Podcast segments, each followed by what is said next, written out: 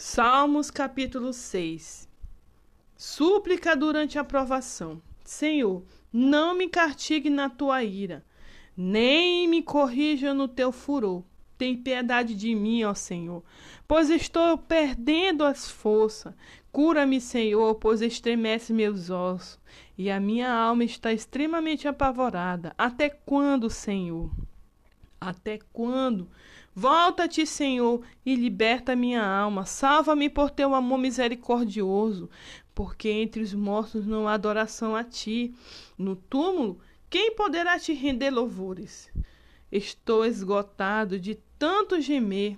Todas as noites eu choro na cama, banhando meu leito com lágrimas. Meus olhos derretem-se de tristeza pela insolência dos meus opressores.